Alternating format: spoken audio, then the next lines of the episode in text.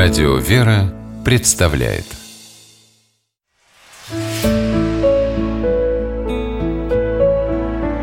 Пересказки.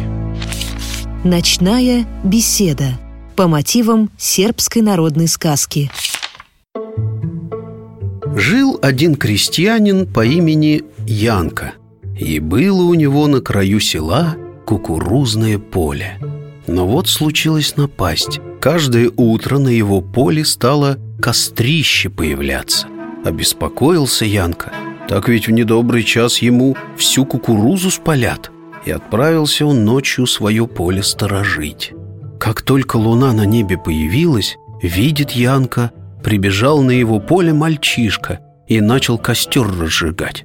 «Эй, ты что делаешь, нечистая сила?» Выскочил Янка из кукурузы. «Поле мне подпалить хочешь?» Пригляделся Янка к пацану и обомлел. Перед ним и впрямь стоял не мальчишка, а маленький бесенок с рожками и хвостом. «Узнал меня, дяденька?» – засмеялся ночной гость. «Не собираюсь я подпалить твое поле, а только костер разведу. Мы с братишками сбежали от взрослых и пировать тут будем». «Ну разве это хорошо? От взрослых по ночам убегать?» – озадаченно пробормотал Янка. «То, что для людей плохо, для нас как раз хорошо», — ответил бесенок. «Вот что, дяденька, раз это твое поле, садись к костру, мы и тебя угостим. Все равно у тебя от страха ноги подгибаются». Плюхнулся Янка на землю, а тут и другие братишки стали к костру подтягиваться, и каждый мешок на спине тащит. У одних мешки полные, аж лопаются, а у других немножко пожиже. «Хорошее мы тут нашли село», — похвалился удачливый добытчик. «Да чего же здесь много живет завистников, сплетников и лентяев? Я половину села обошел, будет нам чем поживиться. А мне сегодня, как назло, попадались хозяева хлебосольные, добрые да щедрые», — возразил тот, у кого мешок был поменьше. «Хорошо, хоть в доме старосты кое-что подбросили. И бесята начали из мешков всякую снедь доставать».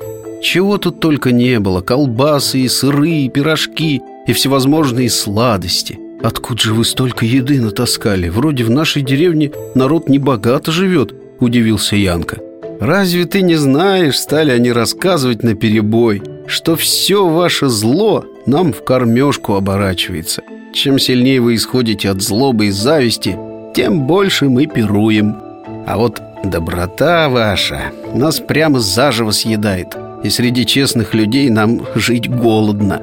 Наконец-то мы такое село нашли, что хоть каждую ночь можем пировать. Угощайся и ты, дяденька. Замахал на них Янка обеими руками, перекрестился и скорей домой бежать.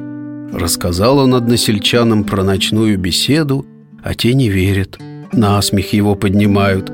Говорят, заснул ты в своей кукурузе, вот и приснилось. Но некоторые Янка все-таки поверили и стали внимательно за собой следить. По крайней мере, кострища возле села вскоре перестали появляться.